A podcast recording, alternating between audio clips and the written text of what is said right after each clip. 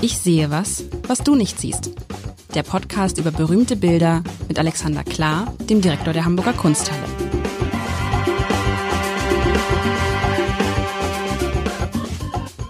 Herzlich willkommen. Mein Name ist Lars Heider und wir sind in den Wahnsinnswochen. Irgendwie so ein bisschen. Ich hatte Alexander Klar vor zwei Wochen mal gesagt, bring doch mal was mit, was so ein bisschen wahnsinnig ist. Und vor einer Woche, das kann sich jeder noch mal anhören, anhören, anhören, lieber Andreas, haben wir über eine heiße Herdplatte gesprochen. 25 Minuten, wie es sich gehört. Und heute, und das muss ich sagen, das ist jetzt ein, ein, ist es, ich weiß es gar nicht, ob es ein Bild ist, ist es ein Foto. Auf jeden Fall catcht es mich sofort, weil ich, ja, pass auf, weil ich nicht, ich weiß nicht, was es ist. Und es ist, es zu beschreiben, ist, ist, ist unglaublich schwierig. Als ich es das erste Mal ansah, dachte ich, okay, einfach, das ist ein, ein Meer, aufwühlen, so ein bisschen stürmisches Meer. Im Hintergrund äh, sieht man den Horizont und da braut sich auch was zusammen. Dann habe ich aber gedacht, nee, das ist ja mal ein komisches Meer. Nee, das ist ja fest, das bewegt sich nicht. Es ist irgendwie sowas wie so eine, wie man sich so eine Mondlandschaft vorstellt oder wie man sich eine Lavalandschaft vorstellt. Vielleicht Lava noch besser, Lava, getrocknete Lava und dann geht es hinten so ein Berg hoch. Und ähm, dann habe ich aber auch gedacht, nee, das ist es irgendwie auch nicht. Es hat so eine unglaubliche Weite, das Bild. Man denkt, es geht unglaublich weit nach hinten. Und dann kommt dieses Schroffe von diesem, von diesem, also wenn man sich das, den unteren Teil des Bildes wie ein Meer vorstellt, ein aufgewühltes Meer, darüber dann so ein bisschen so ein heller Streifen und dann kommt da wie so große Felsformationen, wie gesagt. Und dann habe ich das Bild so ein bisschen gedreht. Man kann es auch umgekehrt, nee, kann doch, doch, es funktioniert auch, wenn man es dreht, was man vielleicht nicht soll. Ich habe keine Ahnung, ich habe keine Ahnung, was das, was das sein könnte. Ob das Steine sind, ob das, ob das Lava ist, ob das Meer ist, ob das Himmel und nicht. Es ist in der Mitte ziemlich genau in der Mitte. Nee, nicht ganz genau in der Mitte. So 60, 40 getrennt aus meiner, so es ist schwarz-weiß, das muss ich dazu sagen, es ist alles schwarz-weiß. Sehr, sehr viele Schattierungen, also ein, ein Wahnsinn in Grau, wie du schon vor einer Woche gesagt hast, aber hier haben wir gar keinen Farbflex und es ist, aber es ist, es ist, irgendwie ist es faszinierend, aber auch verstörend. Ich, ist, verstörend. Es ist schwer zu, wie würdest du es denn, das würde mich interessieren, wie würdest du dieses Bild jemandem beschreiben, der es nicht sehen kann? Also, also gerade, der es gerade nicht sehen kann, weil er nicht da ist in der Kunsthalle, weil er kein Handy hat, weil er, weiß ich nicht. Im, im Kunstgeschichtsseminar lernt man ja vom Großen ins Kleine beschreiben. Das heißt, wir haben tatsächlich ein ähm, Bild in Grau- und Weißtönen vor uns. Es ist hälftig geteilt, horizontal. Es hat ein mhm. Oben und ein Unten. Das Unten erinnert tatsächlich an, an, ein, an, ein, an ein Seestück, also an eine Meeraufnahme auf einem leicht bewegten, nicht stürmischen, aber leicht bewegten Meer. Und der obere Teil, der wäre es ein Seestück der Himmel wäre, wirkt wie ein gespiegeltes Meer. Allerdings nicht dieselbe Szene wie unten, sondern vielleicht leicht bewegter und mit mehr Weißanteil. Mhm. Oh. Ja, ne? Es könnte übrigens aber auch so ein bisschen, wenn man so sieht, man ganz könnte es auch sein, dass dieses Meer und am Ende dieser, diese zweite Hälfte, die obere Hälfte, das könnte auch Strand sein, weißt du, wo dann das Meer so angespült wird. Es müsste ja, genau. allerdings sehr hoch gehen. Und es ist, es ist aber normal. Es, ist es gemalt? Nein, es ist, es ist gemalt. Du hast es ist nicht fotografiert. Nein, es ist ein Ölgemälde. Ganz fleißig. Wie letzte Woche die Herdplatte ganz fleißig und sauber und präzise fotorealistisch gemalt war, hast du hier dasselbe in Meer. Aber das, das kann man fast, weil die Farben natürlich, die unterschiedlichen Schwarzfarben, das ist ja schwarz einfach nur mit weiß gemischt irgendwann, ne? In verschiedenen Schattierungen. Ja, grau ist, äh, ja, ist das so? Ja, das ist wohl so. Aber es ist doch schwarz. Es ist ja, es ist ja nicht, es ist ja. Vor allem viel grau. Ja, aber unter das Meer, na gut, es ist dunkelgrau, ne? Ich finde ja meine Haare auch immer noch blond und viele andere sagen, sie seien braun bis schwarz. ähm, vielleicht liegt es auch daran. Irgendwie, aber was, warum ist dieses Bild jetzt so, oh, der Horizont macht es, ne? Diese Brechung in der Mitte, dieses, dieses helle, was es, dadurch hat das Bild so was Unendliches, finde ich. Äh, es ist auch vielleicht erst einmal die Unerwartetheit dieses gespiegelten doppelten Meeres. Du hast eben Seestück gesagt, ne? Das ist natürlich in dem Fall auch doppelt deutlich, weil See, bewusst heißt es Seestück? Also ähm, die, das Genre heißt Seestücke. Seestücke wurden schon wurden von den Holländern besonders sehr geschätzt im äh, 17. Jahrhundert. Ähm, das sind also Seestücke sind meistens ähm, Meer und darauf fahren Schiffe. Ähm, wir können ja beim nächsten Mal ein ganz stinknormales Seestück machen und dann. Das finde ich, also das heißt, Seestück heißt einfach, es muss irgendwas sein, auf dem auf Meer. dem Meer steht. Okay. Genau. Ja, das ist halt die- diese Kunsthandelkonvention, da sagt man dann halt äh, Seestück und die Kunsthistoriker haben es übernommen. Ähm, und äh, Gerichter selber, ach so, wir haben, haben wir schon gesagt, dass Ach, wir hier ist Bild von von Richter? Gerhard Richter, es, äh, haben wir noch nicht gesagt. Oh. Dieses äh, Bild ist also von Gerhard Richter gemalt und Muss man äh, noch mal jetzt, jetzt zur, zur Einschätzung, aktuell der bedeutendste deutsche Maler nach Udo Lindenberg? Aktuell, glaube ich, also bedeutend. Jetzt sind wir wieder ein bisschen Vorsicht. Der Kunstmarkt und seine Preise haben festgelegt, dass das der äh, teuerste Okay. äh, lebende Künstler ist. Ähm, Das heißt- das heißt, da Richard geht- Serra würde, glaube ich, ein bisschen stänkern dagegen, weil der ist auch sehr teuer, aber es sind andere Sachen. Aber das heißt, so ein Richter geht los ab was? Auch so ein Richter macht zweistellige Millionenbeträge in Auktionen. Was ihn aber äh, durchaus sag mal, ihm unangenehm ist, er hat äh, mehrfach öffentlich bekundet, dass er das vollkommen irrsinnig finde, was der Markt da mit ihm macht. Denn tatsächlich ist es ja so, das hat ähm, äh, das hat jetzt ja nicht direkt mit ihm zu tun, das hat damit zu tun, dass es irgendwie Hedgefondsmanager gibt oder Immobilien-Tycoone, die, die das Geld dafür haben. Und ähm, wie gehen Auktion, Auktionen prägen unsere Wert- und Preisvorstellung. Also ein, ein Künstler, eine Künstlerin kommt auf den Markt, ähm, meistens indem er oder sie oder sie oder er einen Galerist bekommen. Mhm. Äh, äh, diese Galeristin ähm, legt mal fest, na ja, also die kleineren Sachen sind 5.000, die größeren sind 15.000, schauen wir mal. Wenn sie gezahlt werden, ist der Mensch auf dem Markt und ähm, ich sag mal, wenn man x Gemälde im Jahr für 5.000 bis 15.000 verkauft, hat man, glaube ich, ein faires Einkommen, kann damit sein Studio finanzieren ähm, und, und kann arbeiten. So, dann ist, hat man, ist man ein bisschen im, im Felde und dann beginnt der, der Markt der Auktionshäuser. Das erste Mal, wenn also ein Künstler auf einer Auktion landet, ist er wahrscheinlich recht ähm, gespannt. Es gibt zwei Möglichkeiten. Ähm, es gibt ein kleines Bietergefecht, dann steigt der geschätzte Preis oder es will niemand, dann fällt er durch, ganz gefährlich. Aber dann ist sozusagen tatsächlich, dann haben zum ersten Mal Leute sich bekannt gegeneinander, ich möchte so und so viel zahlen dafür. Mhm. Dadurch entsteht der Preis eines Werkes. Bei Gerhard Richter war es dann, oh Gott, jetzt müsste ich überlegen, wann das angefangen hat. Ich vermute mal so in den 90er Jahren, vielleicht schon einen Ticken früher, ähm, dass, dass, dass das sehr, sehr gesuchte Sachen wurden. Gerhard Richter ist ein sehr vielseitiger Maler, der hat verschiedenste Dinge probiert, können wir gleich nochmal reden. Und ich glaube, das hat ihn interessant gemacht für unterschiedliche Käuferinnen. Und dann irgendwann ging es auf dem Auktionsfeld halt mit dem sich gegenseitig überbieten wollen. Und dann passieren die Dinge, die das freie Spiel der Kräfte derer sind, die die Kräfte haben. Und wenn deine Dividende von deinem Hedgefonds dich in die Möglichkeit versetzt, dir was für 20 Millionen zu kaufen, dann kaufst du dir, weil du es willst, eine Gerhard Richter. Und zack, ist das der Preis, der Und da, ist. genau, und damit ist der Preis ja dann auch festgelegt, ne? Ob das jemals 20 Millionen Euro wert ist oder ob nur einer gerade sagte, ich habe jetzt die Kohle und hau das da rein. Wenn einer 100 Millionen ist, ist es halt 100 Millionen. Wenn du es weiterverkaufen willst, kannst du sagen, "Ah, der hat bei der letzten Auktion 100 Millionen erzielt. Und weil das ein Markt ist, ähm, und er so funktioniert, ist es halt so, solange es immer noch jemand gibt, der es noch mehr haben will, wird es überboten, überboten. Das ist das, was Gerhard Richter und ich gemeinschaftlich anprangern, weil wir reden ja schon wieder seit mehreren Sätzen vor allem über Dinge, die mit dem Bild hier gar nichts zu tun haben. Aber du hast mich natürlich gefragt, was ist Hast mich gefragt, was ist der Wert oder die Bedeutung? Nee, du hast mich gesagt, nach der gesagt, ist- Bedeutung gefragt. Und, ich du hast gesagt, der. Kunstmarkt sagt so. Übrigens, um auf das Bild zurückzukommen, Ge- je länger ich mich, mich das betrachte, könnte es auch so ein bisschen so ein, es könnte auch ein Sonnenuntergangsszenario oder Aufgangsszenario sein. Aber zwischen Künst, zwei Meeren eingeklemmt. ja, aber künstlerisch schon, also ja, doch, es hat natürlich dieses, dieses, vor dir ist das Meer und hinten wird es hell oder dunkel. So, es ist schon, Ja. ich finde, ich finde also aber von allen, Bild. ja, ich finde von allen, ich finde es sozusagen, das wäre für mich die künstlerisch bisher wertvollste Umsetzung eines Sonnenunterganges, weil sie halt nicht so platt ist. Aber das ist ja dieses, was, was hat er, aber was, was, was, wie heißt es? Seestück. Es heißt Seestück. Es heißt Seestück, Ah. See, See, also Seestück in Klammern See, See und ist von 1970. Ja, Also, also, also w- heißt es ursprünglich SEE-Stück oder heißt es und dann in Klammern H? Nein, nein, nein, nicht in Klammern, einfach nur Seestück, weil da ist eindeutig mehr drin. Und es ist, gehört in eine Reihe von, ach, ich würde sagen, bestimmt 10, 15, vielleicht sogar 20 Bildern, in denen er das gemacht hat, in unterschiedlicher Weise. Da sind auch welche dabei ohne diesen visuellen Trick der zwei Meere, die aufeinander stoßen.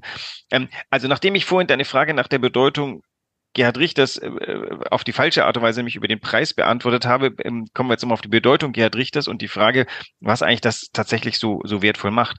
Gerhard Richter ist ein großer Experimenteur. Der ist ähm, Dresdner oder bei Dresden geboren, hat äh, in der DDR eine Anfangskarriere gemacht, hat sich dann in den Westen begeben, nachdem die Karriere dort irgendwie stagnierte und die Unfreiheit ihm zu groß war. Und der, äh, wie sagt man so schön, der konnte malen. Das hat man zu dem Zeitpunkt in, im Westen schon nicht mehr gelehrt, halt so akademisches akademischer Umgang mit dem Malmaterial. Das kann der sehr gut. Und hat also dann angefangen, ähm, im Westen sich zu überlegen, wie, ähm, da ist ja nicht gefragt, was er im Osten gelernt hat. Irgendwie das Malen von historisch wichtigen Fakten, von der, ähm, äh, von der triumphierenden Arbeiterklasse, alles nicht gefragt. Er hat sich eigentlich fast dann zuerst mal an ein Konzept gewagt, hat äh, mit anderen den ähm, kapitalistischen Realismus gegründet. Das ist äh, der Versuch, Realismus ins, äh, in den Westen zu übertragen. Und hat dann frühzeitig erkannt, das Einzige, was ihn wirklich interessiert, ist nämlich, was kann man mit so einem Bild machen? Also das, was man so schön mit Hinterfragen ähm, äh, beschreibt. Der hat angefangen, Bilder zu malen, die total virtuos sind und hat dann, ähm, wie dieses hier, und hat dann teilweise die Bilder wieder ähm, äh, verunklärt, indem er da indem er so eine Art Verwischtechnik hineingebracht hat. Das ist jetzt hier nicht der Fall. Jedenfalls wurde das Bild dann immer schwieriger, schwieriger zu lesen. Und die Frage, wie letzte Woche bei Via Selmans war, was muss eigentlich ein Bild leisten? Also was, ähm, was brauchen wir, damit wir ein Bild gut finden? Damit es eben kein platter Sonnenuntergang ist. Und seine Antwort ist halt viel, viel, vielgesichtig und das macht ihn tatsächlich super interessant und ähm, auch tatsächlich spektakulär, weil er hat immer wieder neue interessante Antworten gefunden, die sich gegenseitig ergänzen und nicht widersprechen. Und das macht für mich Gerhard Richter zu einem ganz wichtigen Maler. Und wie malt er das? Wie schafft er das, dass es so wirkt, als wenn du mir jetzt gesagt hättest, das ist jetzt bei uns in der, in der, in der Kunsthalle eine Installation, ne, auf dem Boden aufgebracht und so, hätte ich es dir genauso geglaubt. Ja, du meinst, äh, oder eine Fototapete. Genau. Nein, nein, was heißt Foto? Nein, aber meinst du dieses, es wirkt so, als ob man darauf rumgehen kann und diese Huppel sind so realistisch, weißt du, also das ist ja, man kann sagen, das die ist Wel die Wellentäler. die Wellentäler und so. Erhebung, Ja, ja. Aber es hat ja auch was, es hat ja auch was von so einer Kraterlandschaft. Weißt du? Naja, das ist das dadurch, dass er etwas isoliert, bekommt das Meer nochmal eine ganz andere Ansichtigkeit. Übrigens auch ein ganz raffiniertes Ding. Dieser, dieses Bild ist zweimal zwei Meter groß, also quadratisch. Das ist eine seltene Angelegenheit. Normalerweise entscheidet man sich ja für Quer- oder Hochformat. Hochformat gerne bei Porträts, Quer gerne bei Landschaften. Das hier ist quadratisch. Ich würde jetzt sagen, unentschlossen? Nein, undefinierbar, un, ähm, unentschieden, unentscheidbar. Und er hat auch noch relativ mittig den Horizont gezogen. Das macht man ja nach der also akademischen Lehre, zieht man den Horizont überall bloß, nicht genau in der Mitte. Und dann hat er zweimal Warum, warum nicht? langweilig. Okay. Goldener Die, Schnitt. die, die, die, die, die, diese, die, die, was ist der goldene Schnitt? Der ist jedenfalls nicht Mitte Mitte, der ist ähm, Ach so. ein wie- Verhältnis, das anders ist. Die, sie, mir hat mir eine, eine, ein, eine äh, Artdirektorin hat mal zu mir gesagt, Symmetrie ist was für Blöde. Ja, habe ich auch schon gehört. Ich, ich würde es nicht so laut propagieren. Es ist zumindest, ähm, also Minimalisten würden da wahrscheinlich widersprechen. Symmetrie ist eine ganz fantastische Sache, um damit herumzuspielen. Ähm, Es ist ein bisschen so wie zu Hause. Wenn du versuchst zu Hause, ich weiß, wenn wir zu Hause teilweise Sachen aufgehängt haben, dann kam meine Frau mit der Wasserwaage und sagte, sie müssen alle auf der gleichen Höhe stehen und der Abstand muss genau das gleiche sein und so. Und eigentlich ist das, es macht es langweilig, ne? Es ist ja, Bewegung, genau. sind, dann Bewegung, Tempo schon. kriegst du, wenn du, wenn du unterschiedliche, das unterschiedlich hängst zum Beispiel, ne?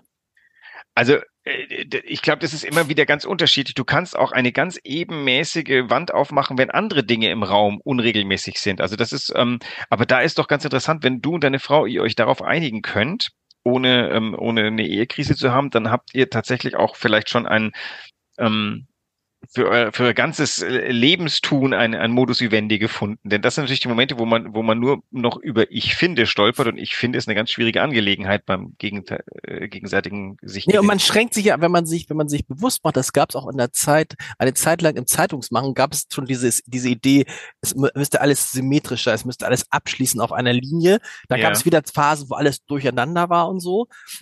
Das Symmetrische hat natürlich immer den Vorteil, dass es sehr geordnet ist und man sich so, so blockmäßig, das ist ja heute, wenn du dir heute Zeitungsseite anguckst, ist ja alles so blockmäßig abgeschlossen.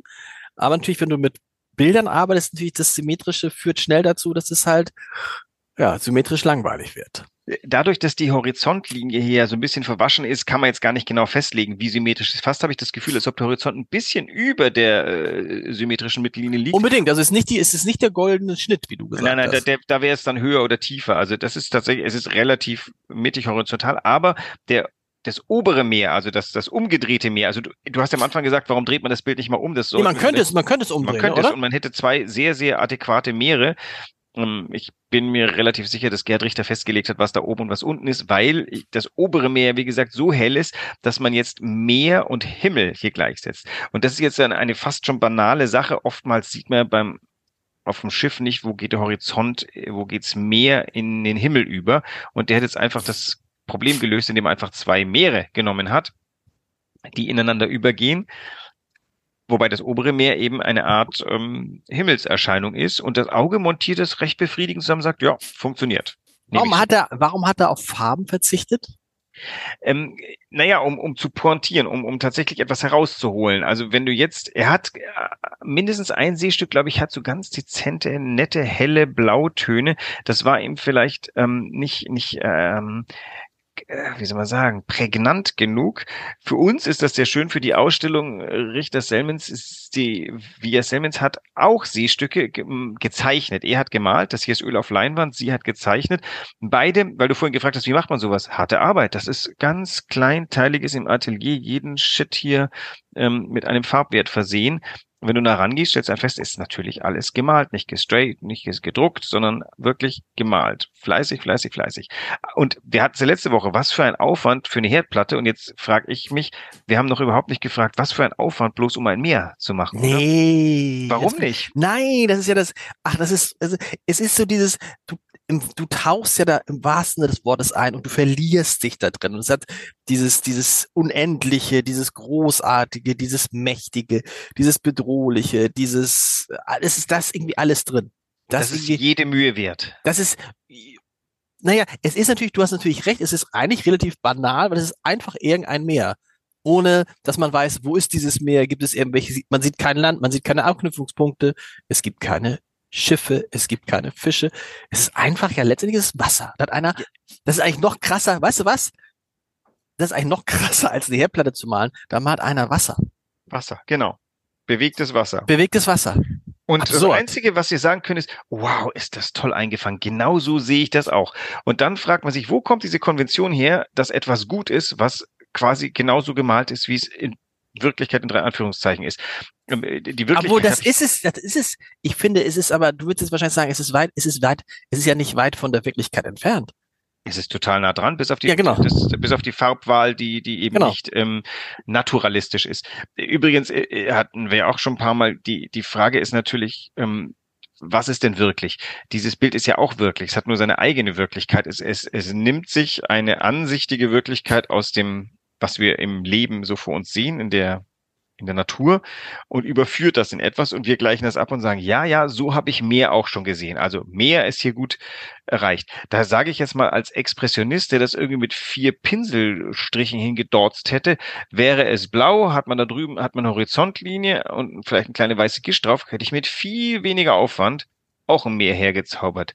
Mann, macht der sich eine Arbeit, um etwas zu erreichen, was ich ähm, mit, als Appell an das Abstraktionsvermögen meiner Betrachterinnen genauso gut erreichen könnte. Ist doch eigentlich sinnfrei. Außerdem, ja, außerdem kann man es auch noch fotografieren heutzutage. aber das Meer, weißt du, die Farbe des Meeres, ich, ich habe schon viel, viele Meere, Meere gesehen, die genau diese Farbe hatten, weißt du, Meer ist ja oftmals auch So so, grau. dunkel, so ein dunkles Grau und so, also das ist schon so, aber es ist ja, es ist, es ist irgendwie so, dieses Gewaltige, dieses, das ist schon, das ist schon mal was anderes als eine Her- Herdplatte. Ja, ja. Ja, aber du hast natürlich, und trotzdem, du, und du weißt nicht genau, was es ist. Wie gesagt, es könnte auch so eine Gesteinsformation sein. Und irgendwie nimmt es ein ja, man muss es ja auch nicht erklären, nimmt es einen irgendwie, das sind dann wirklich gefangen, dieses Bild. Und wenn man sich, ich habe jetzt hier einen kleinen Ausschnitt nur auf dem iPad, aber wenn man sich das so richtig groß, da muss man, glaube ich, da vorstellen, dann gehst ja gar, du gehst ja gar nicht weiter, oder? Äh, also wir haben mehrere dieser Bilder in der Ausstellung und du, du hangest dich, du, du tanzt so ein bisschen zwischen groß und klein, ne? zwischen der Herdplatte von der letzten Woche und dem gewaltigen zweimal zwei Meter mehr. Ähm, aber das ist ein ganz schöner Tanz und äh, das gemeinschaftliche Thema beider Künstler, der Künstlerin und des Künstlers ist eben, was ist denn eigentlich bildwürdig? Was ist, was ist es denn wert, dass ich die Ölfarbe auspacke und eine zweimal zwei Meter große Leinwand aufziehe und das jetzt male? Nachdem, jetzt würde ich sagen, nachdem irgendwie alles schon ähm, da gewesen ist. Velasquez hat schon so malen können, ähm, wie man es gerne würde. Und sorry, das ist schon 400 Jahre her. Bräuchten wir jetzt gar nicht mehr. Und dann kommt man eben auf diesen Punkt, dass es ähm, in der Malerei eben auch jenseits der, der Erinnerung an bestimmte Momente, keine Ahnung, am, am, am Strand stehen, geht es auch um die Dinglichkeit des Gemäldes selber. Du hast vor dir so ein Stück bemalte Leinwand und stellst fest, das ist ja ganz interessantes Muster, was dieses Meer mhm. da macht. Ne? Das ist ein tolles Muster. Dass dein Auge daraus was Bewegtes macht, ist reine Erfahrung. Hättest du noch nie ein Meer gesehen, würdest du wahrscheinlich sagen, ganz schön. Aber du brauchst, du musstest, du musst mal ein Meer gesehen haben als, als so Maler wie Richter. Aber du musst dann nicht nochmal eine Skizze machen, sondern du hast es in dir drin, oder? Äh, ja, ja, aber er möchte keinesfalls an ein Meer erinnern. Er möchte nee, genau. eigentlich nur die Struktur, er möchte diese, das Meer an sich, sozusagen. die Oberflächenerscheinung, ja. genau. Das interessiert Den ihn. Den Kern des Meeres. Ja, genau, oder den Kern unseres Sehens des Meeres. Es geht noch viel mehr darum, die, die Wirklichkeit ist ja das, was wir glauben, was eine Wirklichkeit ist. Die Wirklichkeit, ähm, die gibt's ja nur, weil es uns Menschen gibt. Die, der Wirklichkeit sind wir egal, aber wir brauchen etwas, das wir wirklich finden. Das ist ein schöner Satz. Der Wirklichkeit sind wir egal. Das stimmt. Also, und nur weil wir drüber sprechen, das ist ja das Verrückte, nur weil jemand 100 Millionen Euro irgendwie für ein Bild zahlt, ist es 100 Millionen Euro wert. Dem Bild ist es eigentlich völlig egal dem Bild ist egal. Ähm, Dem Künstler ist es vielleicht nicht ganz egal. Das hat wirklich Manchmal vielleicht seine peinlich. Einnahmesituation. Genau. Ja, ja, aber ähm, äh, grundsätzlich ähm, ist es, es ist, ähm, äh, das ist wieder diese Diskussion, die ich wahrscheinlich schon mal referiert habe, als meine Kinder mich gefragt haben, was denn wirklich ist. Und habe ich gesagt, alles ist wirklich, was du dir vorstellen kannst. Alles, was sich der Mensch vorstellen kann, der das auch formuliert, ist wirklich. Und dann irgendwann landet man natürlich bei der Frage mit, wie ist das mit Gott und sowas? Naja, solange es drei Leute gibt, die an einen Gott glauben und das Ganze beschreiben können, ist dieser Gott fantastisch wirklich. Also vielleicht muss man sogar dann sagen, irgendwie nichts ist wirklicher als Gott, weil was gibt es, worauf sich, gibt es vielleicht noch andere Sachen, worauf sich so viele Menschen einigen können, oder? Genau, exakt. Oder worüber so viele Menschen streiten können. Genau. Und das, äh, das hat natürlich auch das dasselbe mit Wert. Also wenn, wenn morgen alle Hedgefondsmanager pleite sind, ist der Wert dieses Bildes schon wieder perdu. Dann freut sich Gerhard Richter, weil dann ist das Bild wieder wahrgenommen als das, was es ist. Naja, oder nehmen wir mal an, nehmen wir mal an, Elon Musk käme morgen und würde sagen, ich will diesen Podcast, ich kaufe dem, dem, dem Klar und dem Heiler diesen Podcast für 1,2 Milliarden Euro ab. So, ja, wir würden es nicht machen, Alexander. Aber wenn er 1, dann wäre dieser Podcast morgen 1,2 Milliarden Euro wert, obwohl er gar nicht 1,2 Milliarden Euro wert wäre. Na, es, es, wäre das dafür geboten worden. Die Frage ist, ob wir den überhaupt verkaufen können, weil wir aber wenn wir aber wenn, aber wenn wir aber wenn wir es dann verkaufen würden, wäre er 1, verstehst du, er wäre 1,2 Milliarden Euro genau. wert. Genau, also äh, das ist, das ist ja das, was das Problem der Kunst ist. Zum einen ist es richtig, dass man Leute bezahlt für das, was sie arbeiten. Das heißt, eine Bezahlung für einen Künstler, ich finde ein, ich finde es richtig 5000 Euro für ein wie auch immer geartetes Gemälde oder Kunstwerk zu bezahlen, was einem gut gefällt. Äh, andere Leute zahlen 5000 Euro, ohne mit der Wimper zu zucken für einen Kleinwagen. Ähm, da könnte doch. Du, müsste ja kein Kleinwagen sein. Weißt du, ich habe ein Wasserenthärter. Ein Wasserenthärter. Weißt du, was ein Wasserenthärter ist? Kostet, kostet mit Einbauen 5000 Euro. Echt? Wow. Ach so, Wasser. Äh, das ist was Festes in der Küche. Also für, das, nee, das musst du, kannst du im Keller und dann hast du im ganzen Haus ist dein Wasser, wenn du in einem, wenn du in einer Region lebst, wo sehr hartes Wasser ist, ja, das macht dir ja innerhalb von einem Jahr, kannst du alle Geräte auswechseln, weil die verkalkt sind. Ja. So, und, und dann so machst du, filter der, das vor. nur als Beispiel, der kostet 5000 Euro. Ja, ein Wasserenthärter. Oder, den, würde, den würde keiner malen übrigens, den Wasserenthärter. Weiß ich nicht. Ich glaube, die VS Simmons malt so ziemlich jedes Everyday Object. Und, und das nächste ist Gesundheit. Keine Ahnung. Was ist dir deine Gesundheit wert? Die ganze Welt schreit über, was irgendwie Krankenkassenbeiträge und ähnliches ist. Wenn du Schmerzen in der Schulter hast und es kostet dich 5000 Euro, sie zu beseitigen, sagst du dann, nee, ist mir zu teuer. Nein ist jetzt eine komische Analogie mit Bildern, aber jetzt hätte ich gesagt, jeder Mensch braucht doch auch ein Kunstwerk zu Hause. Wieso, wieso kaufen eigentlich nicht alle Menschen ähm, für 5000 Euro ein Kunstwerk? Das ist ein fairer Preis, können viele Künstler von leben, neue Sachen erfinden. Ähm, vielleicht gibt es sogar eine Wertsteigerung, wenn dann eines Tages vor der Auktion darum ge gerangelt wird. Aber das ist nochmal, das müssen wir nochmal vertiefen, dieses, wofür man ganz viel Geld ausgibt, ja, irgendwie eine Terrasse kostet 12.000 Euro, ein Kamin kostet 15.000 Euro. Und, ne, und dann gibt man unser, und, und dann. Die nächste ist, Frage ist, was ist ganz viel Geld? Das ist ja auch wieder für wer spricht denn da gerade? Ja. Also mein Einkommen erlaubt mir bestimmte Dinge mir zu kaufen, die andere Leute vollkommen, äh, keine Ahnung. Trotzdem nehmen wir den Milchpreis beide gemeinschaftlich wahr. Das ist ja das Lustige, wenn man irgendwie auf Millionäre stößt, die trotzdem. Was kostet denn im Moment? Milch was kostet denn ein Liter Milch? Ja klar, wissen Sie das glaub, auswendig? Ich, ich glaube, meine Milch ist irgendwas um die 1,30 gerade. Sehr gut, meine auch. Sehr gut. Ah, nächste Woche, nächste Woche ein Seestück, aber ein klassisches Seestück. Ein klassisches Seestück. Einfach so zum Augen mal kalibrieren. Ich freue mich drauf. Nächste Woche. Tschüss. Bis nächste Woche.